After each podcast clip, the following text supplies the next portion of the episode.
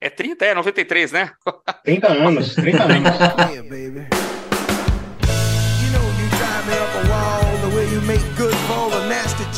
Olá, meus amigos, olá, minhas amigas. Bem-vindos a mais um programa do seu podcast Prisioneiros do Rock. Meu nome é Christian Fetter. Hoje nós estamos num raríssimo programa sem a presença do meu brother Felipe, mas ele está passando por um momento muito, muito bonito na vida. Está sendo papai aí pela segunda vez. Está chegando a Alice. A gente quer aqui, logicamente, mandar abraços e, e votos de saúde uma vida bonita, próspera. Um papai e uma mamãe especiais ele já, ela já tem, então já é meio caminho andado. Né? Então vai o nosso abraço aqui. E aí, para compensar esta falta, a gente geralmente tem um convidado especial, nós temos hoje dois convidados especiais. Né? Meus queridos amigos, Luiz Brode, do perfil Minha Vida em Vinil, e o nosso querido amigo Rodrigo Melão, do perfil Prazeres Plásticos, e que também escreve para o Urge Site.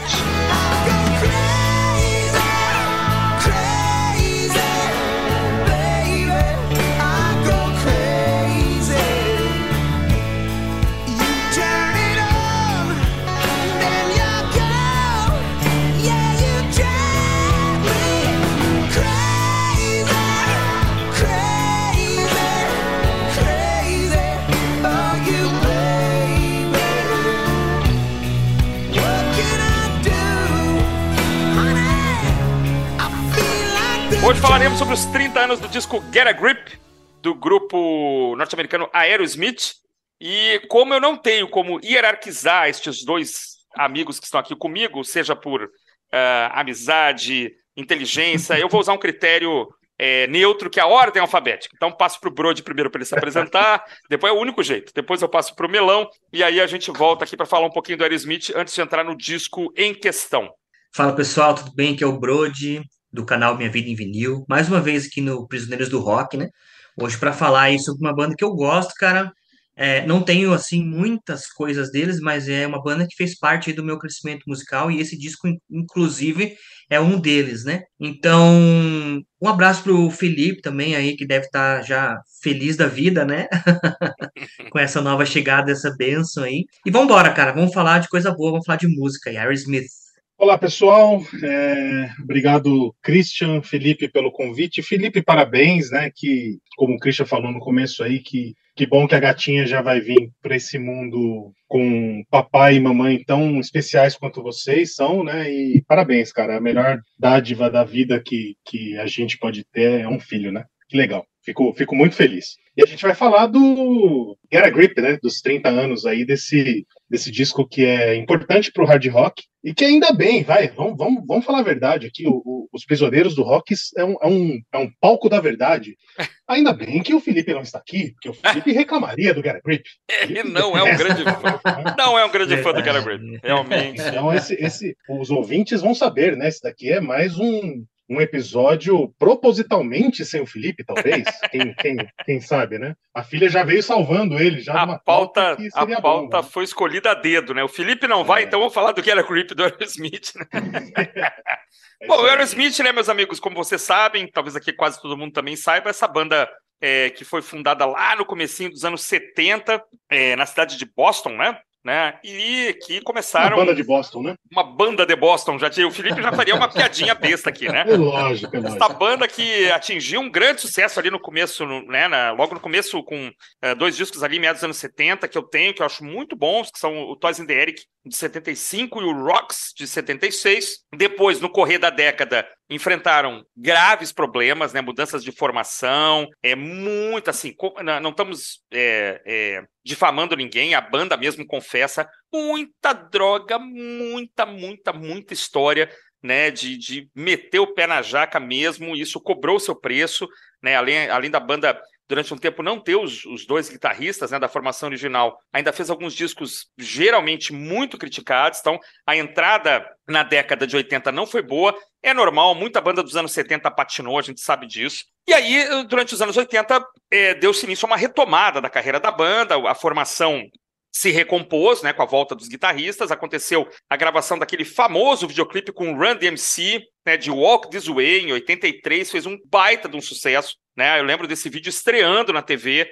Mas aí tem a retomada, né? E aí, da, do meio dos anos 80 para frente, gente, vocês vão se lembrar, o Aerosmith virou uma banda gigante, né? Vem um disco Permanent Vacation, de 87, depois o Pump, né, que já aí já, já estamos na, na, quase na era MTV, né, tem, tinha um vídeo de James, James Garagan, né, que todo mundo conhecia, né, mas eu acho que o ponto culminante, assim, do gigantismo é, dos nossos amigos do Aerosmith foi, de fato, o disco Get a Grip, né, porque aí vídeos de alta rotatividade, baladas incríveis, vamos falar sobre tudo isso aqui, muitos singles, né, muita música boa extraída desse disco, e depois a banda fez mais alguns álbuns. Eu, eu, eu, confesso até que não conheço bem. Eu me lembro que daquele disco Nine Lives saiu aquela música Pink, que tocou pra caramba. Tinha até uma banda que queriam que a gente tocasse, mas eu constatei que eu não conseguia cantar. Não conseguia chegar naquela nota. É, quem já tocou em banda sabe, o guitarrista não queria baixar o tom, porque mudava toda a estrutura de acordes dele. Então a gente não tocou Pink, né? Uma música dificílima. Depois, três ou acho que dois ou três discos nessa, nesse século, e já desde 2012 a banda não grava é, mais álbuns de estúdio, embora tenha todo um material ao vivo e tal, saindo. Acho que o, o Steven Tyler gravou disco solo. Vamos falar sobre isso aqui também, que eu sei que vocês sabem dessas histórias. Mas talvez aí venha uma pergunta aqui, já aquela famosa primeira provocação ao Brody primeiro, depois ao Melão. Get a Grip é o grande disco, é, é o legado da banda, ou esses discos mais antigos da década de 70 são melhores? O que, que você acha, Brody, Melão? Vamos lá.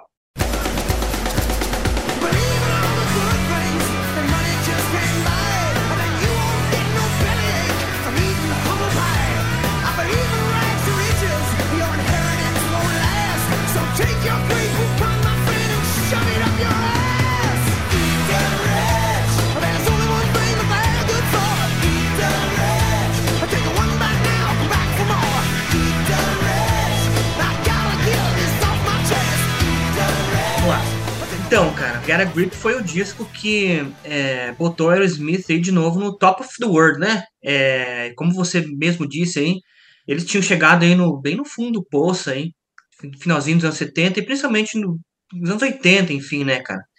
Foi uma tragédia para eles, é verdade seja dita, né? Daqui, eu até diria assim, como você falou, né? É, de várias coisas envolvendo drogas, de enfiar um Boeing 747 inteiro no nariz, cara foi isso que realmente aconteceu, assim, de valores, entre valores e tudo, né? Se é que vocês estão me entendendo em casa.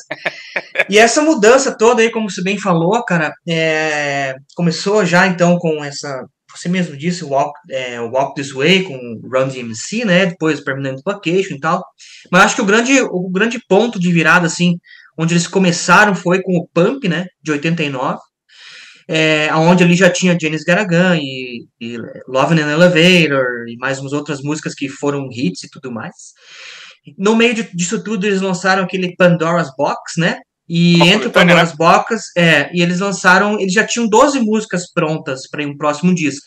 Quando eles chegaram para fazer, a gravadora falou assim: não, nós não queremos isso, a gente precisa de hits, a gente quer um disco que seja de hits, para realmente acompanhar o que vocês vinham, sei lá, vindo fazendo através do Pump, né, cara? E aí foi onde eles se sentaram com vários colaboradores e lançaram o Get a Grip, que para mim, cara, dos anos essa retomada, sim, é o ponto alto da banda, né? Inclusive foi com essa turnê aí que eles vieram para o Brasil e no Hollywood Rock 94, fizeram um show muito legal, uhum. passou na rede de TV, eu lembro até hoje, cara. É a primeira vez que eu vi o Steven Tyler cantando com aquelas, é, não é, não é cachecol, é, sei lá como é que se fala aquilo, amarrado nos microfones e parecia um saci. Bandanas, né? é, e parecia um saci, cara, não parava um minuto e um show recheado de clássicos, sabe?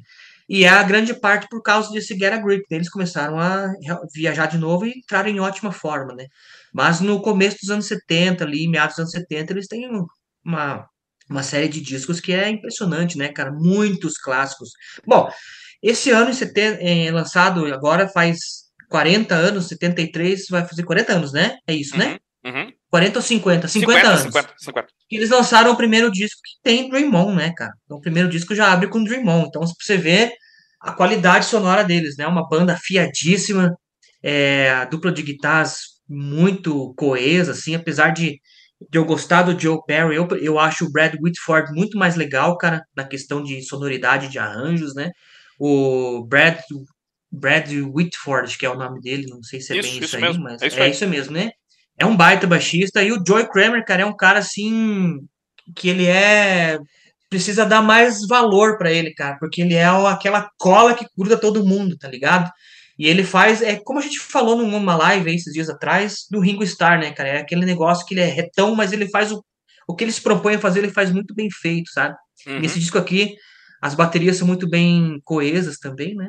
Acho que eu já acabei falando um pouco demais sobre tudo isso. Nada, aí. imagina. Mas é isso, cara. O Get a Grip é realmente dos anos 80 e 90, acho que assim, é o auge da banda e, pô, a partir daí, bom, quatro singles desse disco, né, Melão?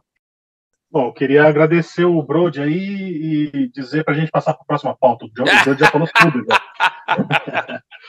é, é, respondendo a, a, a, provocação do Christian, né? Se é o melhor álbum do, da banda, eu acho que não. Eu não, não afirmaria isso categoricamente. Não. É um grande álbum. Ele, o, o, o Aerosmith é uma, uma banda de, de grandes álbuns, né? fez muita porcaria. Acho que eles têm mais álbuns ruins do que bons, mas os álbuns bons deles são muito, muito superlativos. É, vamos lá, de quando a banda inicia, em 73, até 76, diria que até 77, eles acertaram. O primeiro álbum, o Get Rings é muito legal, o Toys in the Attic é maravilhoso, o Rocks vai na mesma linha do Toys in the Attic, é. O Draw the Line já começa a perder um pouco do gás, e, e daí para frente eles, eles caem na, na, num ostracismo é, terrível de, de, devido à qualidade e, e ao consumo de, de entorpecentes aí. Quem recentemente aí teve a oportunidade de assistir a, a série da Amazon, né, a, a Daisy Jones and the Six, eles ilustram mais ou menos como que é esse esse é, esse salto para começar a definhar a qualidade de uma banda por conta do consumo de drogas, né? Uhum. É lógico, é tudo romanceado ali, mas é exatamente isso que acontece com todos os nossos heróis da música aí. É e, e como o Brody falou, eles, eles começam a, uma, a ensaiar essa retomada quando a banda retorna com, com a formação original e, e, vem o Permanent Vacation em 87.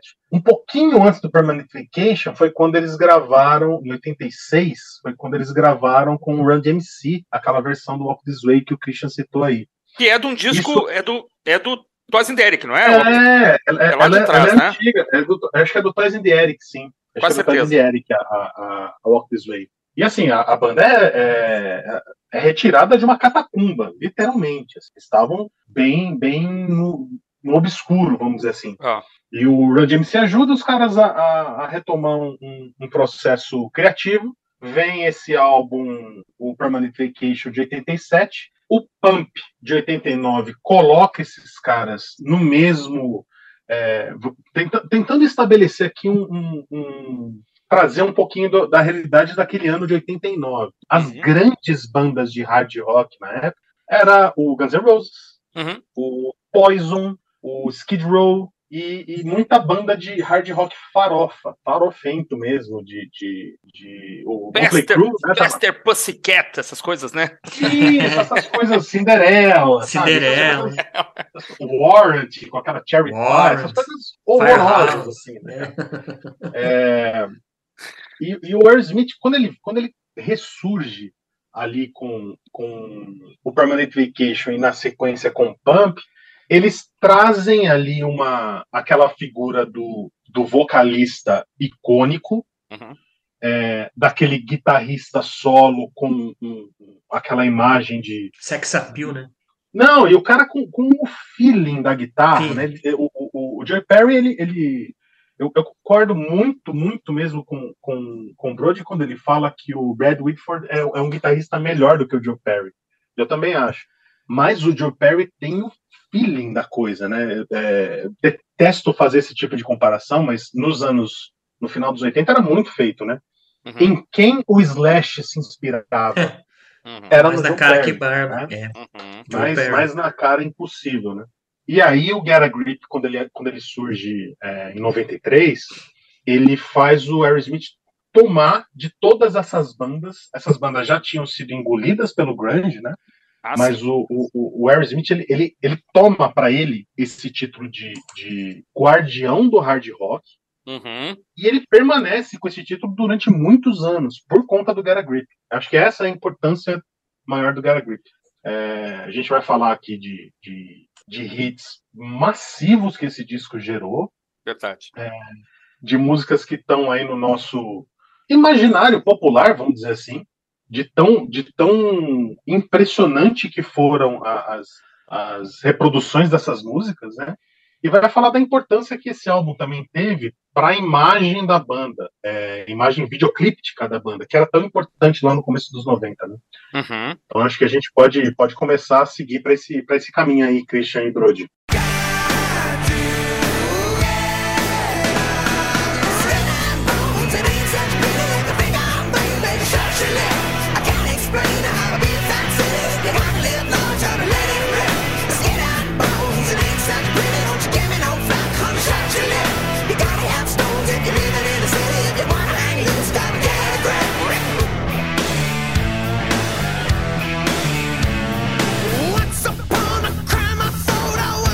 Lá, primeira coisa aqui, eu, eu me lembro que eu comprei esse CD na época, já, né, já em CD, é, e a capa sempre me deu um certo mal-estar. É, essa capa ela chega a ser apontada como das, uma das capas mais feias do rock e tal, inclusive levantou dúvidas sobre maus tratos a animais, né? Eu não é sei verdade. se isso aconteceu, se furaram o Uber sei lá, o pobre da, da, da, vaquinha? Eu acho que não, hein? Disseram que foi montagem, que foi digital, digitalmente alterada a imagem. Isso está confirmado que não. Que a não, parte não... agrária, a parte agrária da conversa, quem conhece bastante é o Brody aí. Brody, então, você que é uma pessoa do agro, não? Do agro. O agro é pop. Agro o agro é, é pop, o agro é rock. E agro é get a grip também. Nesse caso, o agro é get a grip. Cara, é, é o seguinte, ó. Tu sabe da história? Essa, essa capa aí teve um. Esse lance aí que o pessoal é, não gostava pelo maus tratos animais. Então, a Associação Protetora dos Animais, eles, eles implicaram muito com esse piercing aí nesse mamilo, né? Que a vaca que tava posando aí na capa do disco, né? A banda, depois de muito encher o saco, cara, ela admitiu que a vaca. Olha o que eles falaram. Eles falaram assim, ó. Não, cara, a vaca tomou uma anestesia antes de entrar na moda, sabe? E depois ela se recuperou no hospital, tudo certo. Pô, melhorou muito Mas a situação. Eles, pô, melhorou. Mas eles falaram que isso aí foi feito, é uma montagem, né? Agora, tem que lembrar que em 93, como foi feita essa montagem, eu não sei, porque eu não sou especialista nessa área aí, né? É, eu também não. Mas fica a dúvida no ar ainda se, se é, se não é, né? É, mas que causou um, um, um, impacto, eu acho que essa era a intenção deles, né? De causar o um impacto naquele é. momento, né? Sempre me deu um mal-estar. Sempre me deu mal-estar. Montagem ou não, é, né? é de muito mau gosto, né? É uma capa feia, né, cara? É feia, cara. Vejam, vaquinhas já foram usadas em capas, mas não com, não com essa possibilidade de mostrar. Né? né? Vaquinhas foram usadas no, de, da forma correta. É, exatamente, exatamente. Mas é, eu, eu acredito na, na, na ideia da, tra, do trabalho em cima da imagem, né? Da, do efeito Sim. digital. Só não sei como foi feito, porque realmente era um pouco mais rudimentar. O Steven Tyler, ele é um cara, ele é um piadista, né? Ele, hum. ele todas as entrevistas dele, ele é sempre muito bem-humorado. Tá? Então, eu acredito que seja tiração de sarro dele mesmo. Não, não, não deve ter sido. Não deve ter havido um sacrifício da. É. da Seria tão absurdo quanto acreditar, né? quanto acreditar que esse Aerosmith foi realmente marcado a ferro. Seria tão absurdo. Não, isso, isso daí, se você, se você olhar é, é, na capa, no, no, mesmo no encarte do CD, eu tenho, eu tenho o, o vinil e o CD aqui. Você percebe que é digitalmente colocado aqui, né? Agora, a imagem do piercing é muito bem feita, porque tem até um, a sombra do piercing ali, né, cara? Então, é, é realmente, se, se foi digitalmente é, alterada para os padrões de, de 93, foi muito, muito bem feito. Parabéns, né? Bom, bom e trabalho. muito bom gosto, mesmo bem feito. E uma coisa que você falou também, Melon, que eu acho que é legal a gente, a gente falar aqui nessas primeiras palavras, né? antes, antes de passar para falar das, das, principais faixas do disco, a gente não vai fazer um, um, faixa a faixa, porque o disco é enorme, né? Que é um outro assunto para a gente tratar também. É a questão da, da produção e, do, e, dos inúmeros convidados que estão aí, né, Brody Melão? A gente tem esse grande produtor da época que é o Fairbairn, né? Bruce, Bruce Fairbairn, trabalhou com Bon Jovi, ele trabalhou nos discos gigantes, né, cara? Ele é produtor de Slippery When Wet, que deve ter sido o único disco na vida que eu tive do Bon Jovi. Ele trabalhou no Razor's Edge, né, do ACDC, que tem a famosa Thunderstruck, né? Sim. Então é um produtor grandioso, né? O cara consegue botar cama é, camadas de guitarras com metais e teclados e tal, uma é quase um, um wall of sound, né, cara? Esse Fairbairn é meio é meio discípulo do Phil Spector, será? Eu não sei. E ele trabalha aqui, e ele trabalha só para um detalhezinho, pode até cortar depois, mas ele trabalha num belo disco do Yes que eu tenho que eu adoro, que é o The Leather. E ele vem a fale... Adoro o The Leather, cara. Lamento esse. eu adoro o The Leather, cara. Eu e é um também. disco que ele morre, eu acho que durante a produção, ou bem no finzinho, tanto que eu acho que o disco é dedicado ao, ao Ferber, né? Um cara que não durou muito, assim, é, é, faleceu logo depois da produção do The Leather, do Yes. E ele tem essa coisa grandiosa, né? E aí tem um monte de compositor é, convidado. Algumas bandas grandes estavam fazendo isso, né? O Kiss estava fazendo isso, o Aerosmith também, sem o menor pudor. Né? Estamos escrevendo com compositores profissionais como Desmond Child, esse Jim Valance, que trabalhava com Brian Adams. Nenhum problema, Sim. né, cara? Tudo bem para mim, né? E para os caras também, né, Bruce? É, o Bruce Fairbairn ainda há de citar que ele trabalhou em outros discos, né, cara? Blue Oyster Cult, por exemplo, gravou aí o Psycho Circus do, do Kiss. Do Kiss. do Kiss. Perfeito. Ele, ele trabalhou com, cara, ele, o Balance do Van Halen, foi ele do... que produziu, então tem muita é um coisa. Disco assim, diferentão, né? Um disco diferentão do Van Halen. É, cara, e aí, tipo, o que acontece? Como eu falei no começo lá, é, precisamos de hits, como é que vão fazer? Eles mesmos já não tinham, assim, talvez, naquele momento, é, essa sagacidade de compor coisas. Tem músicas deles ali, mas são as músicas mais, mas não tão boas, assim, quanto essas dos, dos convidados, né? Então aqui você tem o Jim Valance, pô, o Jim Valance, cara, além de trabalhar aí com o Brian Adams, o cara trabalhou, cara, com Bonnie Raitt, Carly Simon, Rod Stewart, Roger Daltrey, Tina Turner, Alice Cooper, com Ozzy, Europe, com Kiss, Scorpions. Então, pra você ver aonde os caras estavam indo, né? Esses hitmakers, assim, né? o cara faz ali, apesar de algumas músicas que eles fizeram ali, não, para mim, não fazer tanto sentido nesse disco aqui, mas estavam chamando os caras, né? Uhum. É, tinha Lenny Kravitz também, cara, um monte de gente aí que eles trouxeram aí que. E uma das músicas mais legais que eles trouxeram também aí no meio, depois a gente vai falar, que é o Tommy Shaw e o Jack Blades, né? Tommy Shaw, que era do Styx, Hum. E o Jack Blades, que era do Night Ranger. Então eles separaram das suas bandas e juntos eles montaram uma banda naquela época chamava Damn Yankees, né? E aí eles vão, aqui tem uma música deles aí no meio aí que depois a gente vai falar. Então assim, cara, é, o disco tem altos, o Melão já deixou bem, deixou bem claro, tem altos e baixos, né? Tem assim uma série de músicas que fazem parte, permeiam a gente desde 93. Se você escutar, você já sabe que é desse disco e muito por conta aí da, da questão audiovisual, né, Melão? De, desses quatro clipes aí, os quatro, é, quatro, cinco, os quatro tiveram clipes na MTV, então é, cara, foi um ano assim muito rico para eles, né? É, não só falar que, o, que o, o produtor, o Bruce Fairburn, aí, ele, ele, ele já vinha com, trabalhando com, com a banda desde o Permanent Vacation, que é a ah, retomada ah, deles, né? Perfeito. Então, esses, esses três álbuns, o Permanent Vacation, Pump e o, o Get a Grip, é com o mesmo cara. E eu acho que isso, isso dá uma explicação para a gente dessa, dessa unidade que esses três discos formam na, na, nessa retomada de carreira, nessa consolidação de, de carreira do Aerosmith, né? Eu acho que ele é um produtor importantíssimo. O Christian falou, ah, será que ele é um, um Phil Spector é, do hard rock, né? Do, do hard rock farofa? Ah, já visto aí a grande quantidade de banda Poser que ele, que ele produziu, né? Eu tava dando uma olhada aqui, tem Poison no meio, né? Ele fez não só esse que você citou do, do Bon Jovi, o Slippery When Wet, mas ele fez também o seguinte, o New Jersey, que foi outro grande hit massivo, né? Do, Verdade. do hard rock mundial, né? Enfim, eu acho que ele, ele, ele tem esse papel importante sim, e, e quando a gente estiver falando das músicas, a gente não vai fazer um faixa-faixa aqui, porque o disco é muito, de fato é muito longo, mas a gente pode discutir aqui a, esse lance das camadas que ele vai inserindo nas músicas é, e que torna elas uma. Um, dá, dá um, em alguns momentos, um ar épico para as músicas. Eu quero, quero falar aqui. Já, já, pessoal, já vou me adiantar aqui. Adiante-se, é, adiante-se. E falar, e falar de, de, de Living on the Edge. Something wrong with the world today. The light bulbs getting dim. There's meltdown the sky. If you can judge a wise man by the color of his skin, then mister, you're a better man than I.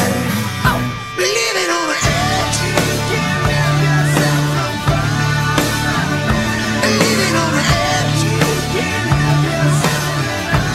the Edge é a melhor música do dia. Isso é. Eu acho que, acho que não vai haver discussão entre o Christian e eu. Tô contigo. Assim, é a melhor música do disco. É uma das melhores é uma, da banda. É uma das melhores músicas da história. Eu, eu, assim, que só da história do hard rock, cara. Oh, é, assim, é uma música sensacional é, em, em, todos os aspectos. A timbragem das guitarras, a letra é muito boa. O clipe a é performance, a, a, o clipe é sensacional. Clipe é a performance vocal do Steven Tyler nessa música é um primor. O cara ele vai buscar nota onde é, é, dificilmente a gente consegue reproduzir. O cara é, é, assim, ele, ele consegue, ele brinca com a forma dele de Eu gosto. É, deixa, deixa eu só também fazer um, fazer um, um, um comentário aqui, é, referendando os prisioneiros, né? Naquele episódio que vocês falaram do, do primeiro disco do, do Van Halen, foi o primeiro disco que Oi? vocês fizeram com, uhum. com, o nosso, com o nosso amigo Cássio, né? Eu lembro que, que vocês falaram que o, o David Lee Roth ele, ele é um cara que ele não tem vergonha, né? De, de ser espalhafatoso. Isso. O Steven Tyler é exatamente Igual. isso. É exatamente isso. Para mim, hoje, dos vocalistas é, é, clássicos do hard rock em atividade, olha só o que eu tô falando. Isso é, isso é polêmica nos Prisioneiros. Atenção! É, Para mim, ele é o melhor vocalista do hard rock em atividade. É, não quero dizer que ele foi melhor do que o Gila no auge, não é isso sim, que sim. eu tô dizendo. Para mim, o Gila era perfeito, né? Mas dos, o, o Steven Tyler ele mantém a performance dele até hoje. É, o, o, por mais que o Smith seja meio fora da, da, da mídia ultimamente, uhum. quando ele aparece, você vê que ele tem a voz dele ainda em forma. Ele Apesar é um né, de, de todos os excessos, de né, todos Rodrigo? Os excessos, exatamente. É. E, e, e, voltando a Live on the Edge, eu acho que ele usa todos esses recursos dele nessa música. É impressionante. Eu gosto muito dos, dos gritos que ele dá, assim, é, despundorados no meio da música. Ele separa sílabas para fazer a métrica de algumas. É, Tell me what you think about the situation. É, ele, isso. Ele, ele, ele, brinca com a métrica da música, ele faz rap no meio da. É uma coisa impressionante a performance vocal desse cara. Yeah. É. E o Bruce, voltando ao produtor para fechar o ciclo aqui, no final dessa música, ele vai acrescentando camadas e camadas e camadas e camadas. É, tem o solo, tem uma voz que fica everybody, everybody. everybody. É muito bonito, e, vai, muito bonito. E, e, vai acrescentando isso e vai formando um caos no meio da música que, é, assim, é lindíssimo, cara. É, é lindíssimo. É, a dinâmica, né? Tem uma, hora que, tem uma hora que ela cai completamente, fica aquela guitarra isso. meio citar, né? Pão, pão, era um negócio é, meio oriental, essa, né? Esse timbre dessa guitarra é, é, maravilhoso. Assim, ó, é. a hora que, tem uma hora que a guitarra entra, que faz. É, é, é. É maravilhoso. Cada cara. segundo é... dessa música é, é, pensado assim, milimetricamente, assim, né? Pra, para funcionar, né? Quando crescer, quando tem que crescer, cair quando tem que cair. Né? Tem uma, uma, letra, uma letra né? combativa né? que não era, que não era, não era o padrão do Aerosmith, né? O, o, a banda sempre foi muito hedonista, né? Na, na é. nas letras e, e, essa letra era, era era e é diferente do, dos padrões deles, né? É, os caras estão então... olhando assim, parece assim, a chegada dos 40, talvez, né? Meio, meio professorais, assim, né? Não, gente, calma, olha o que está acontecendo. É, as pessoas estão vivendo no limite. É, pela primeira vez, a banda parece que está dando um, um, conselho, uma sugestão. Olha, a gente passou por tudo isso, né, cara? Isso não vai dar certo. A gente passou do limite, né? É... Gente, nós, como, como. A gente passou do limite. Ele usa essa, essa metáfora também uhum. para brincar com a letra. Então, a, o, o Bruce tem essa importância na produção dessa música essa música tem a grandiosidade que a banda precisava para esse disco, para apresentar de cara esse disco. Uhum. E essa música também foi o primeiro dos videoclipes dessa era do, do da banda, que, que, trouxe, que trouxe o, o, Edward Furlong né, como, como protagonista do, do vídeo. Ele era um astro juvenil da época, um astro adolescente, né?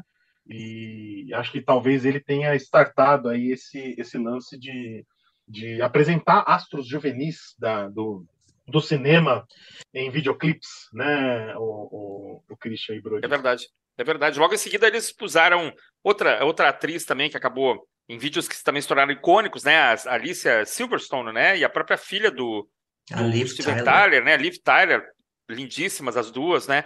Enfim, Sim. perfeita a colocação, Melão. Concordo com você. Essa música é inacreditável. É cada vez que você escuta, você parece que tem mais alguma coisa que aparece ali que você não tinha é. percebido, né, Bruce? É pra botar isso numa mesa. Eu, eu não sei se esse disco fez parte daquela série de álbuns clássicos, né? Aqueles DVDs que os caras davam uma dissecada. Eu acho que não, mas eu adoraria ver o, o, alguém explicando assim: olha, aqui no canal 48 tem um sininho que ninguém escutou. mas que tá Classic no... Albums Remasters, né? É, Classic Albums Remasters, né? Esse era um disco legal para é. sentar na mesa e, e, o cara começar a baixar todos os canais e mostrar tudo que tá por trás. Porque deve ter umas cinco guitarras, deve ter corda, tem teclados. É uma coisa tem, impressionante. dez é vocais. Recomendação que eu dou pro, pro ouvinte do Prisioneiros aí, que conhecendo ou não essa música, é, é, a hora que terminar o episódio aqui, vai lá no streaming mesmo, coloca um fone de ouvido e ou, ouça com atenção essa música. É. é como ela vai crescendo é, é, até o, o, o, final dela, como ela Apoteótico, né? E, vai, e vai acrescentando elementos, camadas e camadas. É impressionante, cara. e ela tem, eu tenho uma coisinha, Brody, antes de eu passar assim, eu, eu comparo. ela, ela é uma espécie de essas músicas que, que fazem isso que você falou, é I Am the Walrus, é, dos Beatles, é Soul in the Seeds of Love, do, do Tears for Fears. November Rain, do Guns. November Rain, né? Exatamente, essa coisa épica, grandiosa, né? Que a música. Você não quer que a música termine, né, cara? Ela passa dos seis minutos e você quase lamenta quando ela termina, na verdade. Fala, não, pode continuar. Canta esse refrão mais umas dez vezes aí, sem problemas, né? Não sei como é que ela é Sim. ao vivo. Eu confesso que eu nunca, nunca escutei a banda tocando ao vivo, porque é muito instrumento para reproduzir, né? O, o, o Christian, o, o Brody falou no começo aí que, o, que a banda veio para o Brasil em 94 no Hollywood Rock, né? Eu tenho um, um amigo, o, o, André, que assim que esse episódio sair, eu vou mandar o link para ele, porque é, tenho certeza que ele vai ouvir e gostar. Joia. Ele foi nesse show, a gente era adolescente na época e, e, e o Aerosmith tocou na mesma noite que o Poison, né? Hum. Eu não lembro quem era, tinha uma banda anterior, não sei se não sei se foram os Titãs, eu não sei se que foi Teve uma banda nacional, o, o Poison e o, o Aerosmith fechando a noite. Ele, o show foi no Morumbi, que é um estádio enorme aqui em São Paulo, é gigantesco o Morumbi, né? Então, é, é, quando eles tocaram Live on the Edge, nessa parte que faz o pum, pum, ah, pum, sim. É, o, o, on the Edge. É, o, o, né? o, o Steven Tyler, tá, ele, ele, ele tá com a voz lá no alto e de repente a, a banda para, né? E fica aquele barulho de vento, assim, naquele. Sim, sim o estádio apagou assim, ó, por inteiro, ah, e fazia esse. Pum, eu lembro pum, disso, com a, cara. Com a, com a iluminação Eu lembro disso. Assim, então, Demais. toda vez que eu estou com esse meu amigo. É, cara, é exa exatamente isso, cara. Olha que toda, A gente está arrepiado contando aqui, ó. Mas toda vez que eu estou com esse meu amigo André, um beijo para ele, que é um cara que, que. meu amigo de infância e que eu amo tanto, né? A gente, a nossa turma, eu, André, Marcelo e, e a galera que cresceu junto ouvindo rock aí, o Rafa também, o PC. É, toda vez que a gente ouve Live on the Edge, a gente fala desse, dessa inveja Esse que a gente tem do André de ter ido assistir esse show. Ele foi de graça, ele ganhou ingresso numa rádio. Assim, que legal, é, cara. Então eu acho, eu acho que é, é, é, mais, um, mais um momento icônico que esse álbum é, promove pra gente. Para mim, no caso, através dos olhos desse meu amigo, né? Que, Legal. Que, mais uma coisa que essa música propõe também, que é maravilhosa.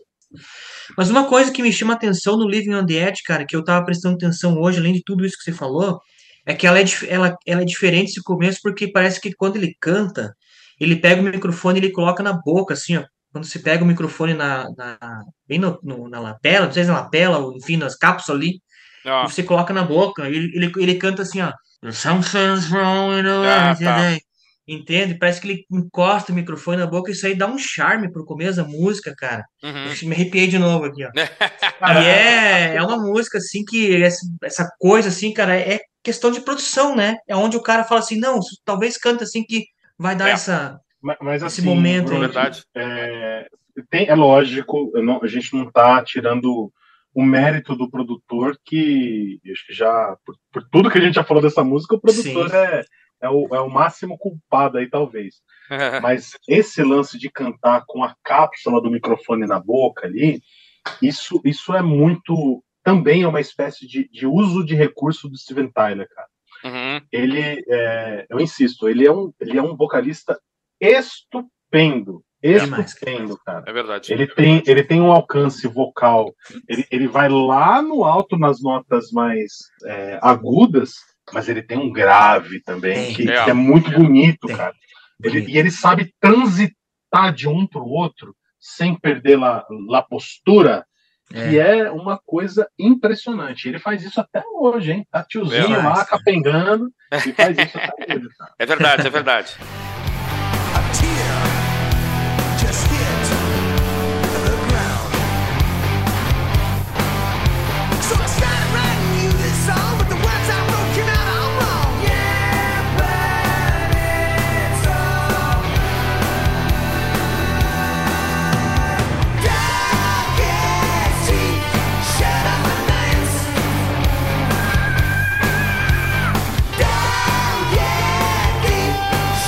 Mas quer ver, Melão? É, tem isso também que você falou, né? E além de tudo, eu acho que de ser um vocalista, ele tem uma coisa que poucos vocalistas têm, porque a gente tem muito vocalista bom aí. Você vai concordar com o que eu vou falar. Ele, além de vocalista, ele é um frontman. Ah, sim. Ele consegue manipular e tá, levar o pessoal aqui, porque assim, cara, a banda tá ali, ó. O Joe Perry, às vezes, ele dá aquela de Phil, Coll é, Phil Collins, né? Sem camisa, passa aquele óleo assim para ficar tudo lambuzado e tal. Tá? Ele, é isso aí. O Collins levou isso a um outro patamar, né? Mas é. Exato. É, é. Mas o, o, o Steven Tyler é um nível assim estratosférico, né, cara? Ele é, consegue ter a plateia inteira o tempo inteiro no show, né? E essa música, quando chega pro final ainda, né, cara? É, o final dela, aquela. que vai terminando, que daí dá aquele final que fica aquela coisa assim, indo pro final, né? Que tá terminando aquilo ali, pra mim, cara, se o Guns N' Roses não chupou deles, eles chuparam do Guns N' Roses, cara, porque é muito igual, cara. É muito igual. E, senhores, uma coisa que é importante, antes da gente voltar para as músicas aqui, uma coisa que eu, que eu percebo nessa época é que várias bandas que eram da época do vinil, né, tiveram que se deparar com o formato CD que, em que cabia muito mais música. Né? Então, é, eu aponto aqui três ou quatro exemplos de discos que talvez sejam grandes demais e que não precisavam ser tão grandes assim. Acho que houve uma certa cobrança de gravadora. Eu lembro do Voodoo Lounge, dos Rolling Stones, que para mim, tirando ali duas ou três músicas, ficava excelente. O próprio Black Album do, do Metallica, um disco longo.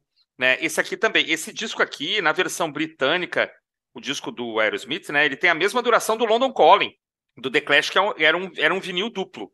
Né? Então a gente nota que mesmo de, os discos que vieram depois, por exemplo, Nine Lives, o, o, o, Bobo, aquele Hook, Hook não Bobo, né?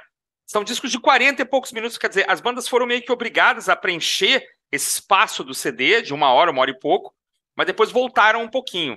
Né? Esse disco aqui, tal como o Voodoo Lounge, tal como o Black Album e outros que vocês lembrem de cabeça, porventura, é, eu tiraria assim umas duas ou três músicas sem nenhum problema, ele ficaria com 50 minutos e, e uma, uma, impressão que eu tinha na época era assim, cara, esse CD não acaba nunca, cara, que coisa enorme. Um dos primeiros CDs que eu comprei, provavelmente, né? E não acabava, cara. Chegava lá quase uma hora de duração, né? E vocês acham também que o disco é longo demais, embora seja um disco muito bom, evidentemente, mas ele é longo demais, não precisava Sim. disso, mas a gente entende pelo contexto da época. Brody, você primeiro, o que, que você acha aí dessa Sim, ele se torna cansativo, né? É um disco que se torna cansativo. Depois que passa 40, 45 minutos, você já começa a se desprender a tua atenção, né? Uhum. E nós, então, que somos da mídia física, mais ainda, né? Uhum. E esse disco aí, ele é bem, ele é bem é, comprido, cara. Acho que ele tem 14 faixas, né? Deixa 14 faixas aqui. e numa... 14 faixas, é. Tem edição com 15. O, o Nine Lives teve 13 e o Just Push Play, que é o próximo daí na, da lista, tem 12, né? E, mas enfim, cara, eu acho que era alguma, algo que. da época mesmo. Da né? época, eu também acho. Porque é, eles queriam mostrar para que vieram e tal, né, cara? Uhum. E outro grande diferencial desse disco aí, porque o, o Melão também falou isso antes, né, cara? Só queria dar um complemento aqui, que ele se aproxima mais do pop, né? Esse disco é, é um disco de rock, de hard rock, enfim, mas ele se aproxima do pop, né? Então, eu acho que isso foi a grande sacada e que fez com que o, o Aerosmith aí voltasse com gás total aí para ser uma das grandes bandas dos anos 90 e o que eles foram nas épocas áureas, né? A primeira vez que eu ouvi esse, esse, esse disco, eu, eu aluguei o CD. E você, quando ouve o CD, ele de fato é longo. Mas vamos, vamos fazer um exercício aqui, o, o Christian Brody. O vinil, ele não é, ele, ele não se torna longo.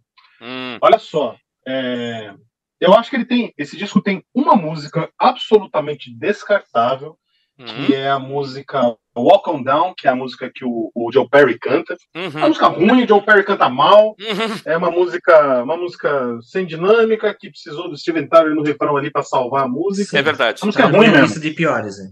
É, é pra mim é a pior música do disco, né? É, mas olha só, o, o, exercício que eu quero fazer. É, o álbum ele começa com uma introdução, um rapzinho ali do, do, do Steven Tyler, mas a música citando, fato... citando inclusive Walk This Way, né? Tem um riffzinho de Walk Sim. This Way. Isso, né? isso. Tem uma brincadeira ali pra, pra é. brincar com, com Walk This Way.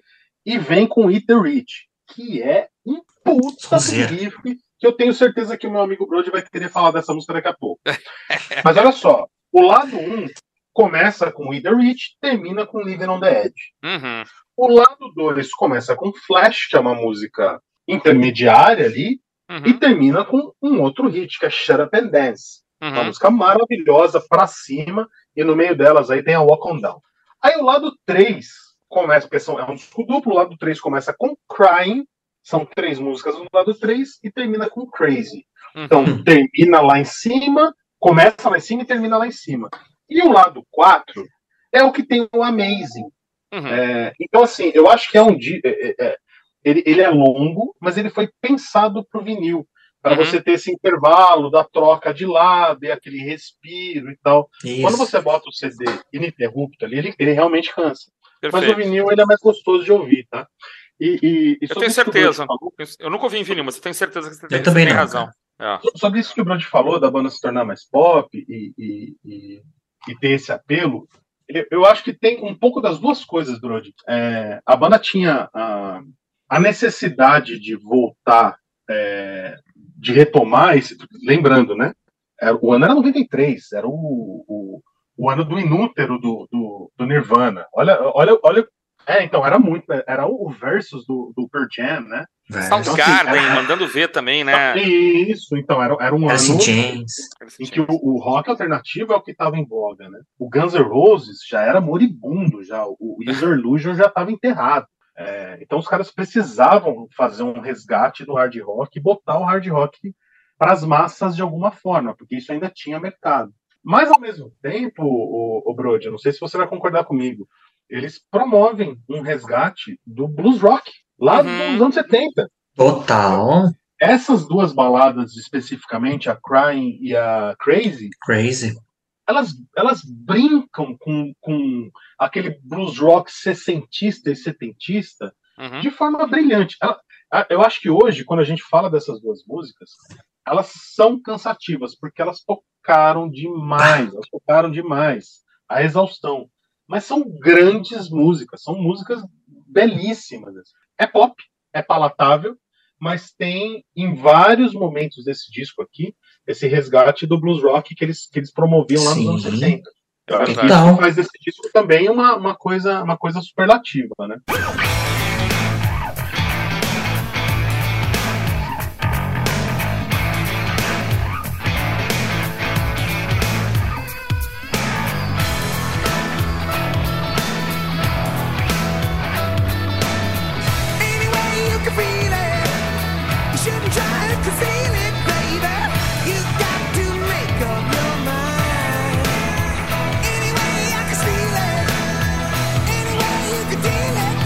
Ia, eu ia lembrar também que alguma- algumas bandas de, de rock mais é, antigas, é, antigas eu digo década de 80, 70, estavam tentando flertar também com, a- com essa onda do rock alternativo, né? O Kiss fez um disco, né, de rock é, meio alternativo. O Que é o- Revenge, né? Não, acho que é o É. Carnival. Carnival. Carnival, Carnival Carnival Souls, Souls. né? Souls. Essas bandinhas também, Motley Crue, tava com outro vocalista, já não tava, não? Gravando também umas coisas Sim. mais, mais pesadas. O próprio, o próprio Portion também.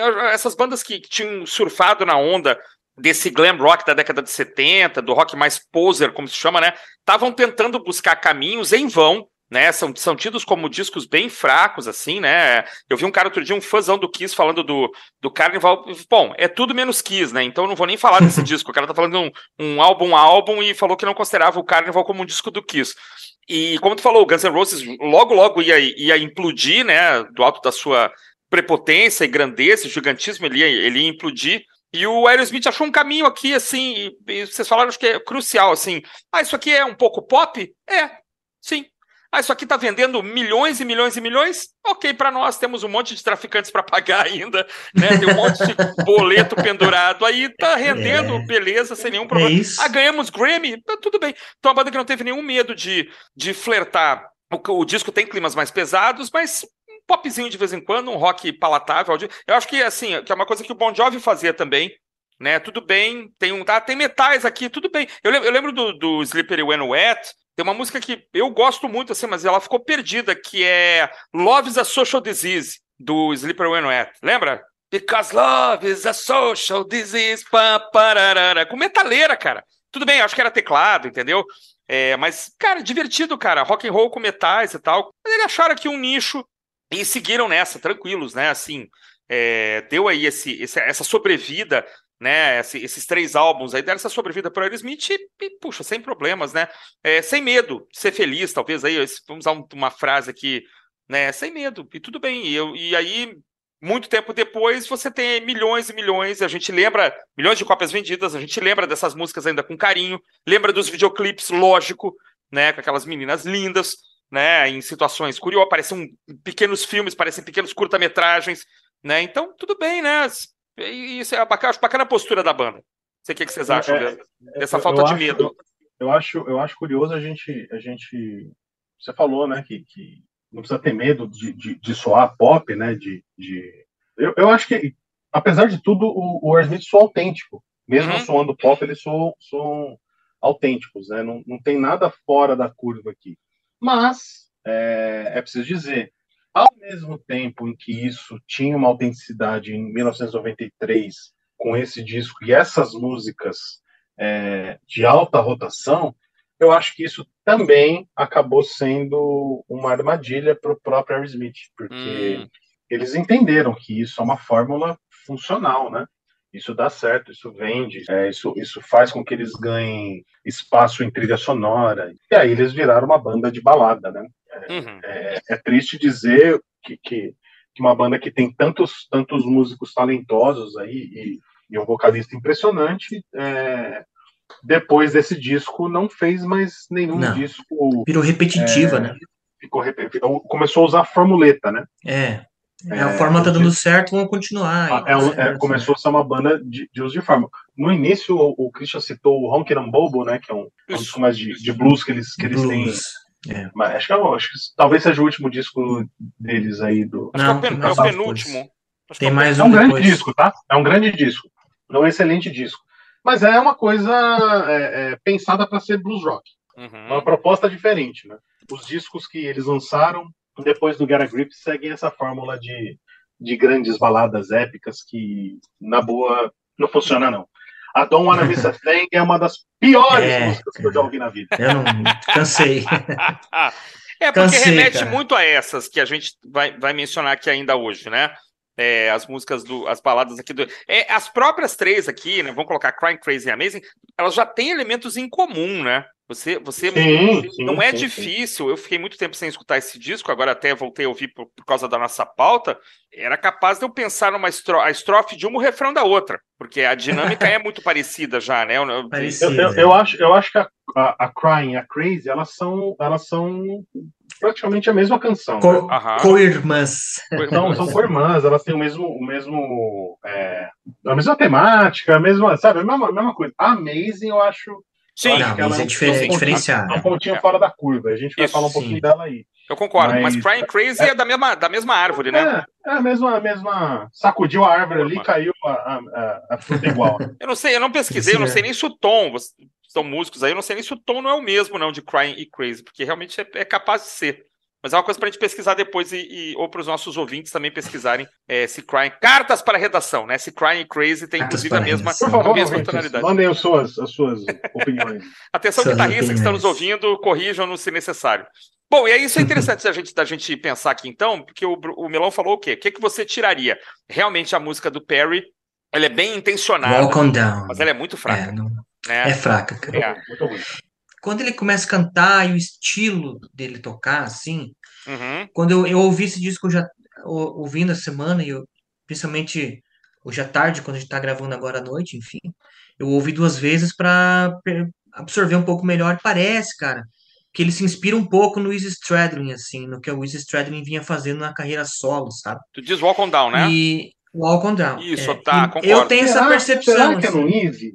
Ou será que é no, no, no Keith Richards? Hum, É que o, o Easy Stradlin se inspira no Keith, né?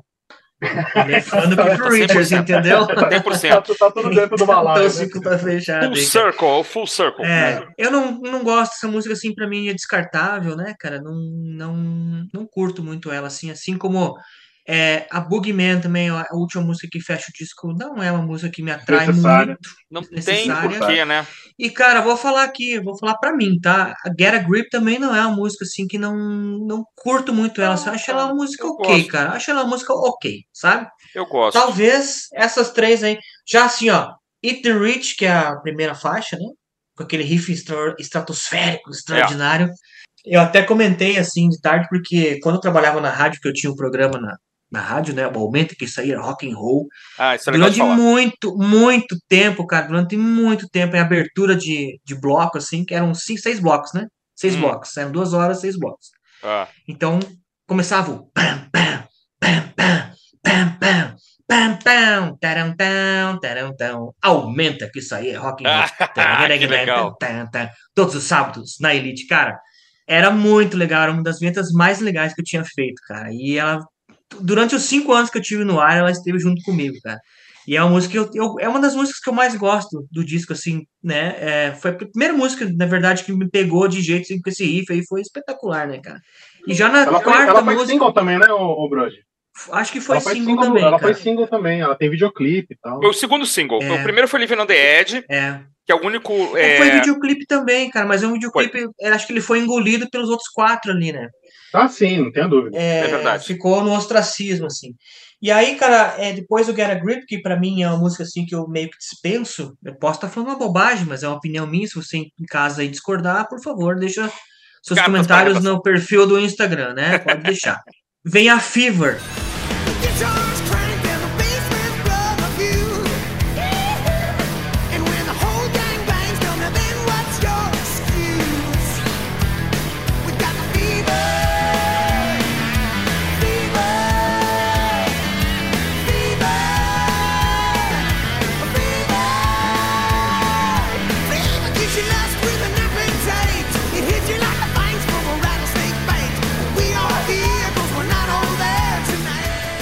Que eu acho que ela é, ela lembra um pouco Toys in the Eric, né? Então essa música tem esse hitzinho Legal. e ela tem uma levada meio country, cara. E depois que eu descobri que o Garth Brooks fez um cover desse som, cara. Não sei se sabia Ah, disso. O Garth aí, Brooks não regravou essa música e vendeu muito, assim. Então, deixa que gravem.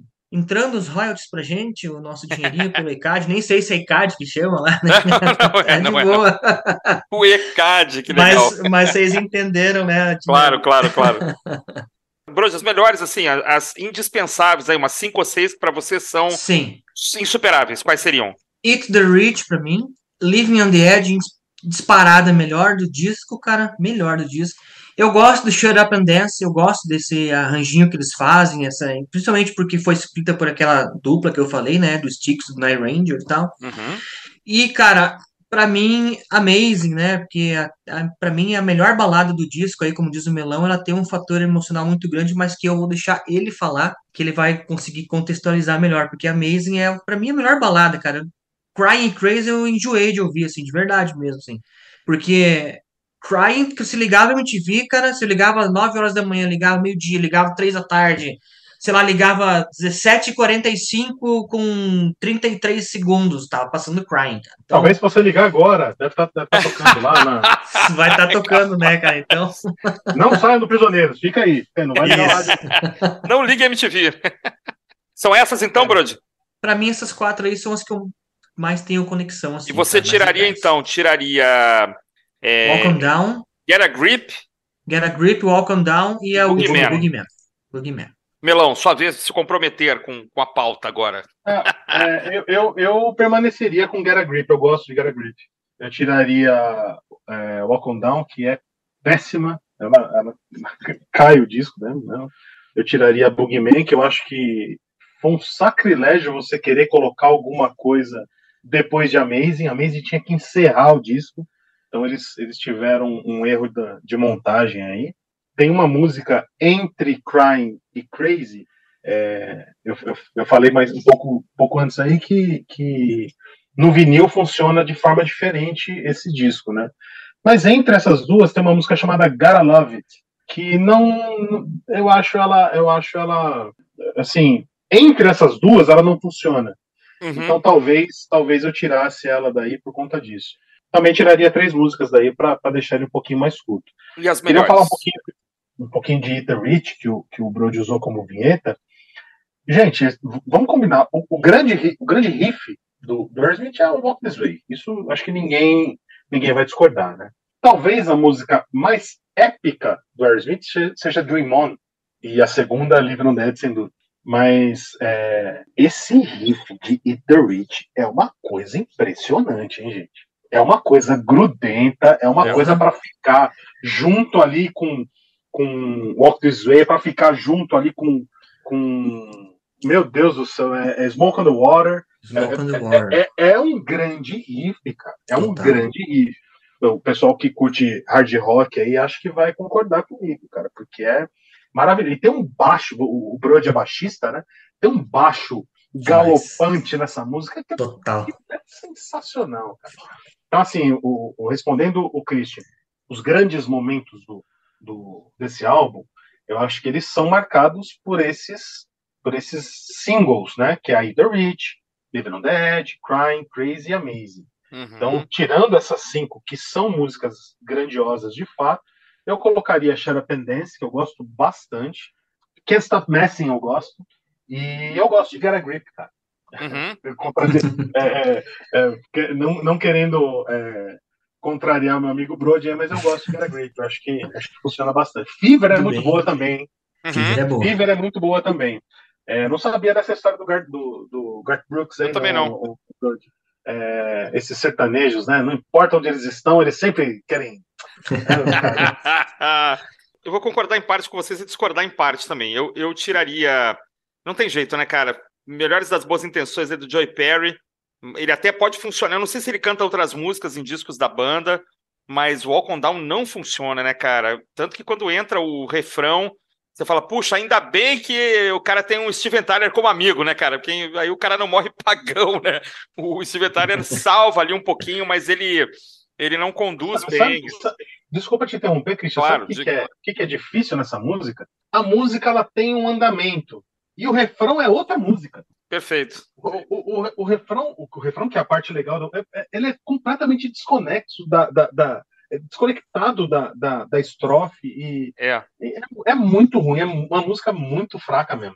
É, parece que falta alguma coisa, né? Falta uma, uma ponte, né? Falta uma, uma chamada, falta uma coisa que empolga, mas ela não empolga. né? Não sei se por isso é, que dá uma desanimada geral, assim, na, audição completa do, do CD, né? Na audição completa do CD, o Walk Down, até ali tá tudo bem, o Walk Down dá uma desanimada boa. Mas and Dance não recupera pra mim a, a, a graça do disco, sabe? Então eu, eu, eu, eu tiraria, eu não gosto de and Dance, assim, talvez porque ela esteja muito próximo de Walk Down, tu tá esperando alguma coisa ali que te anime de novo e ela não faz isso, né? Então não dá pra mim, é, talvez em outro lugar do disco, Chora Pendência estivesse melhor. E realmente Bugman veio pra quê, né? Não consigo entender. Eu sempre falo assim, a faixa instrumental ela pode ser muito, muito interessante, né? Eu sempre falo, é, as instrumentais dos discos do Black Sabbath, por exemplo, são uma coisa maravilhosa, né? Lost for Words do Iron Maiden, lá do Power Slave, eu bato cabeça, acho uma coisa fabulosa. Como tem faixas instrumentais que são boas. E como te- existem faixas instrumentais absolutamente desnecessárias, né? Essa aqui é uma delas, Bugman, realmente. Então, tirando Walk on Down, Chora Pendência, aí já dá uns 8 minutos. Mais Bugman, dá uns 10, 11, o disco ficava com 50 minutos. Perfeito, é a duração dos demais É. discos da banda, né?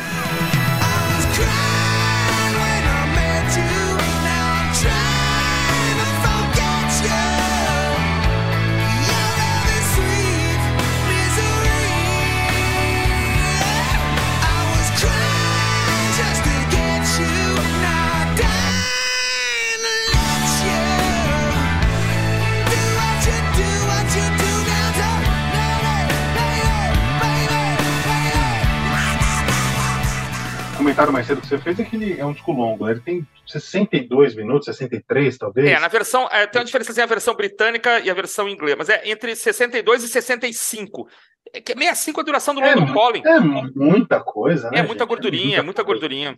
Agora, as melhores, é, eu adoro Eat the Rich, assim, como tô com vocês, adoro, adoro a, a, a, a condução pro refrão, né, quando ele sobe o vocal, é, sick of your complaining, né, já começa a soltar a voz lá no, no alto, né, cara, com drive, esse agudo com drive, é, puta, muito bom, né, então the Rich pra mim é ótimo, eu gosto de Get a Grip, aí eu vou concordar é, com o Rodrigo, acho ela divertida, acho que ela vem bem, assim, ela tem um groove legal, Gosto, bom, Living on the Edge eu falei aqui, é uma das melhores músicas da história da banda. O clipe, eu lembro quando eu vi, quando tem aquele, aquela.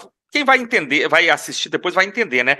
O clipe tem uma virada, né, cara? Quando aparece o, o, o Steven Tyler cantando o refrão, né? É uma, é uma imagem muito forte, né?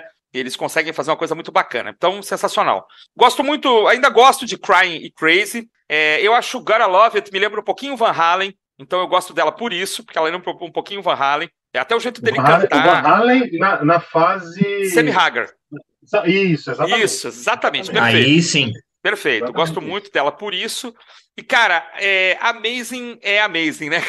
Desculpa, assim, Amazing é uma música fantástica. Não tinha, eu achei que vocês A deviam ter é feito essa piada. É, se- porque eu queria que vocês falassem da letra, porque eu não, não sei direito, assim, eu acabo não acompanhando muita parte de letra, é um defeito meu.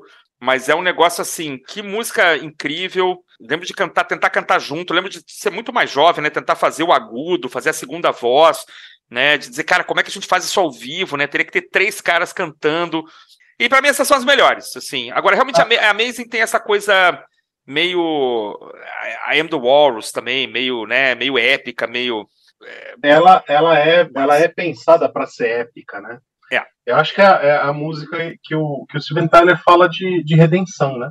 Uhum, O, o, o tema da música é intimamente ligado ao, ao à baixa da banda, ao que uhum. eles viveram com, com, com, com o tempo de consumo de, de drogas e, e do ostracismo em que eles foram parar.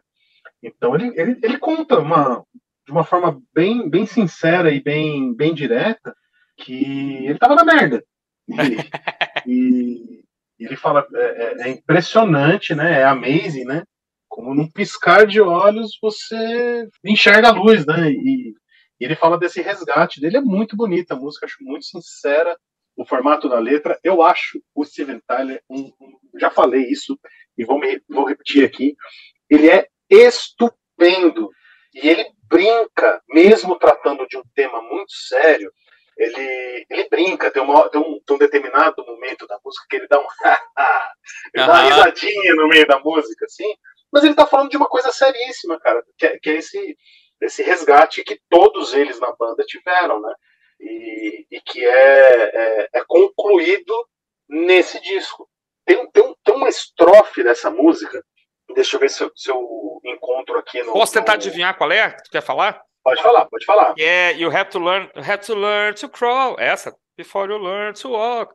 É, é, na verdade, é, é, é o verso anterior? antes desse. É, ele Ah, assim, quando ele é, fala do permanent vacation, né? Da- das Então, férias permanentes. Permanent Vacation. Eu acho que ele faz uma referência já ao álbum Permanent Vacation, né? É, E ele chega nesse, nesse verso que você falou, que você tem que aprender a. a- você tem que aprender a, a lidar com, com tudo antes de você achar que você que você pode abraçar o mundo, né, cara? perfeito, é.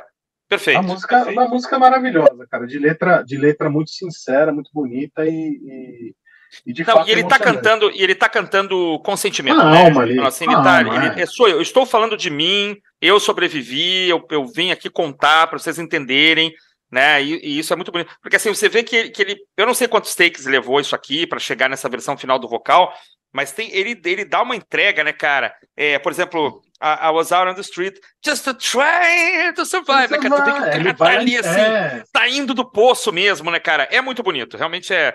Da, é, a- é uma da- é- talvez seja a segunda música mais bonita do disco. To Stay Alive, né, cara? Que É. coisa, que coisa bonita, cara. É muito bonita essa música, cara. Muito bonita. Luiz Brode, essa é uma grande música, né, cara? Só assina embaixo tudo que vocês colocaram aí, cara. E vou acrescentar mais um detalhe aqui nessa música parafrase- parafraseando nossa amiga Mari, essa é a música mais delicinha do álbum. Ah, tem uma, coisa, tem uma coisa legal, né? É, é, o Don Haley, do, do, do Eagles, ele, ele participa dessa música, né? É ele, faz mesmo, um- cara, que legal. ele, faz, ele faz um backing vocal ali, lá, lá de fundo, assim. Ah, que E é massa, outro hein? cara que é outro cara que também é, é, teve o pé na jaca, né? Ah, Sim. sim. Ah, Também, dificilmente também. esses artistas aí dessa época não É, estão vivos por sorte, né, cara? Porque eles exageraram bastante, né? cara? Sim, Bastante sim, mesmo, sim. assim. E É é, verdade. legal, né? O, que, que- que eles trouxeram um cara com a mesma existência, né? Com a mesma experiência deles para participar dessa música. aí.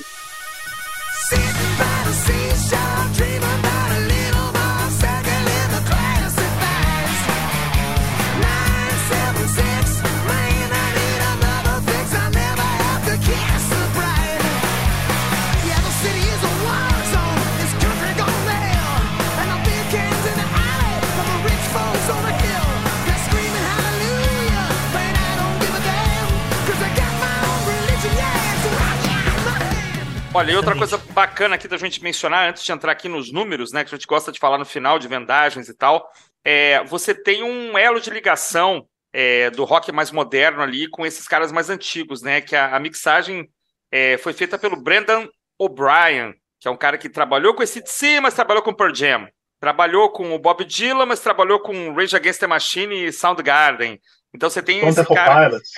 Stone Temple Pilots, sem dúvida, né? Então, assim, um cara. O, cara também trabalhou com Bruce Springsteen. Então, assim, um cara que era meio que um, um elo de ligação ali entre o, o velho e o novo, né? Entre o, o antigo e o moderno. As pessoas acham que não, né, cara? Mas isso, isso faz uma diferença danada, né, cara? Você tem um baita de um produtor. Faz muito um sentido. do- né? A gente olhando aqui agora, fazendo a, a colinha em It the Rich, você tem músicos africanos, né? Tocando aquela percussão inicial. Tem uma, tem uma patelança né? no começo, né? Tem uma coisa meio xamânica lá no começo de It the Rich, sem querer voltar, mas aí você tem realmente caras tocando pra valer, né? Essa... Muitos discos dos anos 80 e 90 tem muita coisa eletrônica e não orgânica, né? Aqui é tudo muito orgânico, né? Você sente os instrumentos ali é, batendo fundo mesmo, né? Isso é muito legal. Uhum. Só, só- só um comentário sobre Diga. o, o Brendan O'Brien aí. Eu acho que ele é um cara muito importante para a música contemporânea e para o rock a partir dos anos 90, porque ele teve envolvido em muito, muito, muito, muito disco de, de importância para a história recente do rock. Aí, tá? eu, vou, eu vou citar três discos aqui Ah, que ele produziu e que eu acho que são pedras fundamentais do rock a partir dos anos 90, tá? O Evil Empire do, do Rage Against the Machine ele produziu.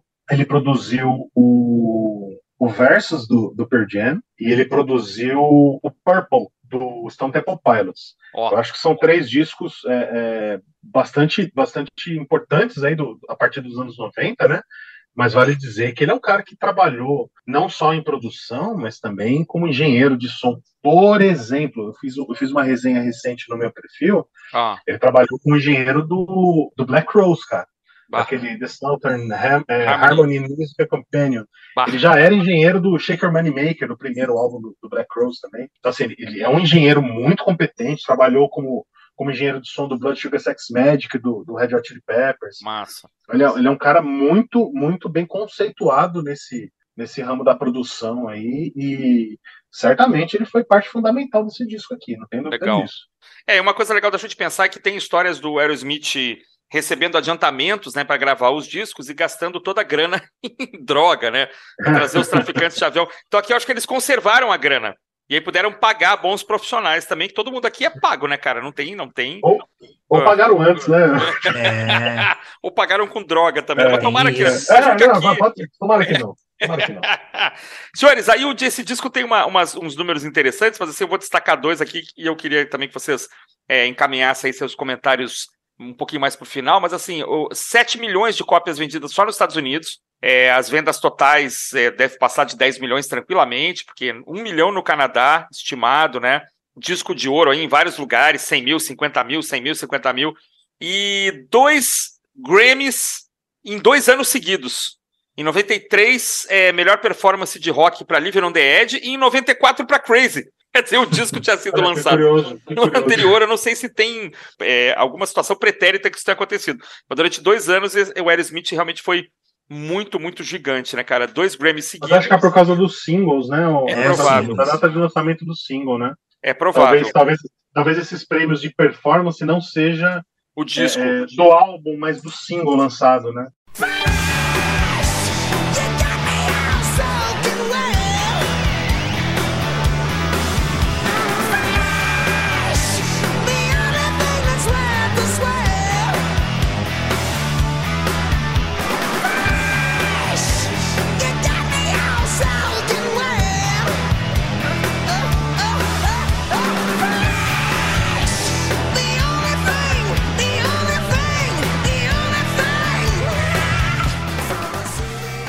É, é- é engraçado a gente falar de, de videoclipe hoje em dia para uma geração acostumada com, com vídeos curtos do TikTok, né?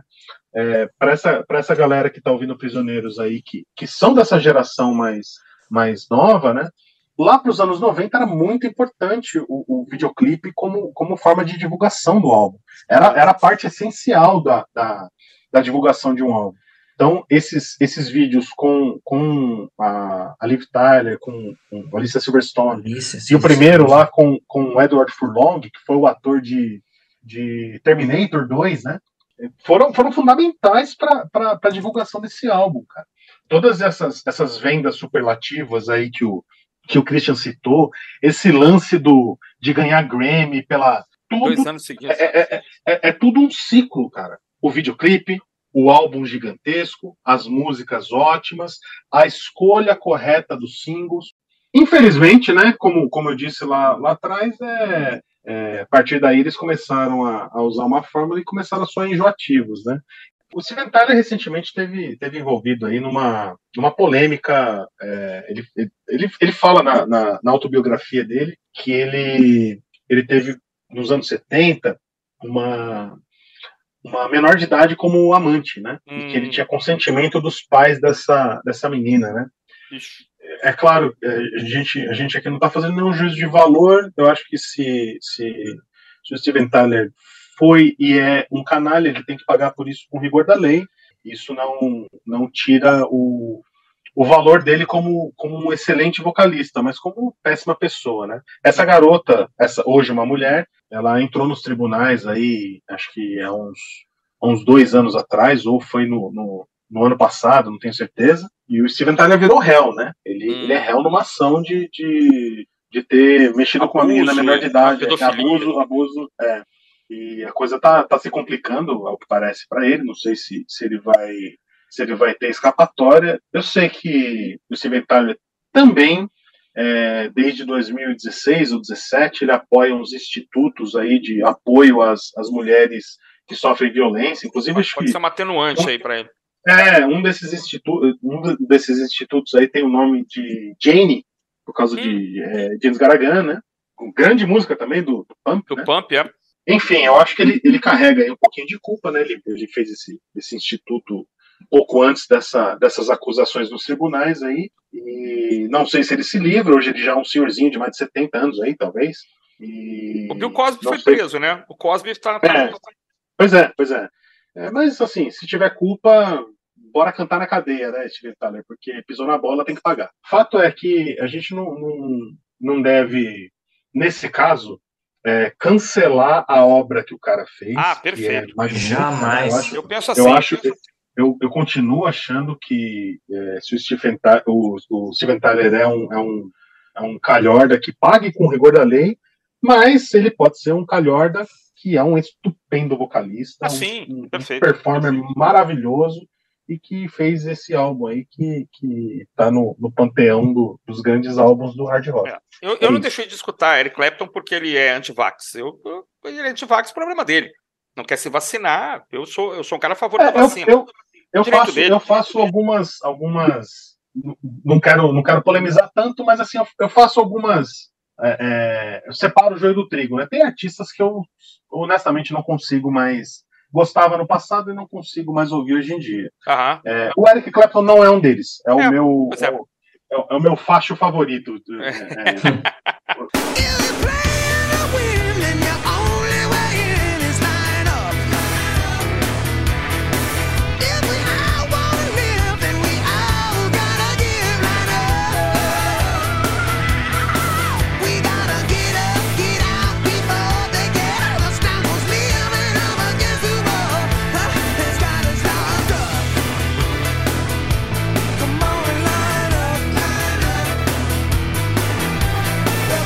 Muito bem, meus amigos, minhas amigas, estamos encerrando então mais um episódio do nosso podcast Prisioneiros do Rock. É, nós hoje falamos então sobre o disco Get a Grip, que completa 30 anos de lançamento em 20 de abril. Eu já terei feito aniversário também, faço dia 15, espero abraços de todos aí, mimos e tudo mais. Oh, você, É. faz, você faz dia 15 de abril, meu pai é do dia 16. Ô, cara, tudo ariano doido, né? Tudo ariano, perfeccionista. Que legal. Eu estive com os nossos queridos, a gente não pode usar mais a palavra colaboradores, porque é uma ofensa. Nossos queridos amigos Luiz Brode e Rodrigo Melão. Vou passar aqui para vocês fazerem suas últimas considerações, falarem novamente dos perfis, das contas, das atividades, e depois eu dou o meu, o meu tchau aqui. De novo, por ordem alfabética, para não ser injusto. É, Luiz Brode, meu querido, dê o seu, o seu até logo aí, porque vocês vão voltar, vocês sabem, né? Vocês estão sabendo. Cara, muito bom participar de um bate-papo assim, né? É, com... Só engrandece a conversa, né, cara? A gente aprende coisas novas toda vez que vem aqui. Então, e falar sobre o Aerosmith, então, é que toda vez que a gente vem falar disso no Prisioneiros, eu acho que o Melão também tem disso, ele vai poder falar disso depois. A gente acaba fazendo esse exercício aí, cara, de reouvir e, e redescobrir os discos que a gente vai comentar aqui, né? Isso para mim é sensacional, cara. E agradecer mais uma vez a, ao Christian e também ao Felipe, né? Por acreditar no nosso trabalho. Inclusive, nós aí agora, junto com o Dis, Discotras lá do Vinícius, a gente tem uma parceria muito legal vindo pela frente aí. Vocês vão ficar sabendo muito em breve aí. Ela é muito legal, gente. Ó, sigam lá o Minha Vida em Vinil no, no YouTube. Continuem acompanhando aqui o Prisioneiros do Rock no podcast. E sigam também o Discólatras lá no Instagram, que vocês vão ver que o que a gente está preparando é, é algo assim muito legal, cara. Então, agradecer essa parceria e mais uma vez esse convite estar tá aqui junto do Mestre Melão, né, cara, para a gente falar aí sobre um disco aí que a gente curte muito, né? Convidar todos de novo para curtir lá o Minha Vida em Vinil, arroba Minha Vida em Vinil, né, cara, no Instagram, e o Minha Vida em Vinil no YouTube, YouTube, como dizem por aí. Muito obrigado. É, é sempre uma experiência satisfatória, né, quando a gente, quando a gente se encontra, né? Eu, eu, eu sou muito grato aos prisioneiros, porque foi através do, do meu contato com os prisioneiros que eu que eu conheci o Brode, que eu conheci o pessoal da, da, do colecionismo e, e a gente tem uma amizade fora desse ambiente aqui que é muito muito divertida, a gente aprende muito, a gente brinca, tira sapo do outro, e, e, é sempre é sempre uma satisfação poder gravar com, com os prisioneiros. Queria deixar aqui de novo um beijão para o Felipe, é, parabéns para a família toda. É, que alegria poder estar tá fazendo esse programa sem a sua presença por essa, por essa razão, cara. É realmente uma, uma, uma alegria enorme. É, eu tenho um perfil no Instagram chamado Prazeres Plásticos, arroba Prazeres Plásticos, que eu faço resenhas de discos da minha coleção. E quem puder seguir lá, quem puder ler as, as baboseiras que eu escrevo lá, por favor. É, sigam também o, o, o, podcast Prisioneiros do Rock, o Minha Vida e Vinil do Brode. É, e é isso, gente. Obrigado mais uma vez. Um abraço a todo mundo aí.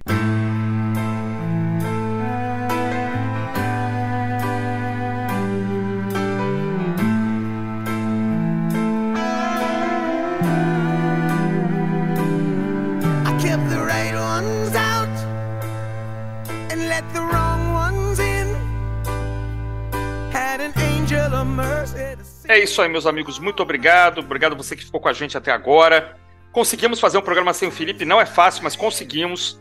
Então eu, eu sou extremamente grato aí pelo Brode e pelo Melão, que quando souberam da proximidade, inclusive do, do parto, né, já se apresentaram espontaneamente para colaborar aqui com a gente. E como recusar um, um, uma oferta dessas, né, de dois queridos amigos e mestres. Então foi aceito de de pronto. É, eu, eu, eu, mandei, eu mandei o meu currículo pro RH, tá? O, o, Mas o RH, o RH saiu de licença paternidade. Exatamente, o RH vai ficar uma, uma semana em off, mas seu currículo será analisado. é isso aí, pessoal. Um abraço a todos, até sábado que vem, até mais.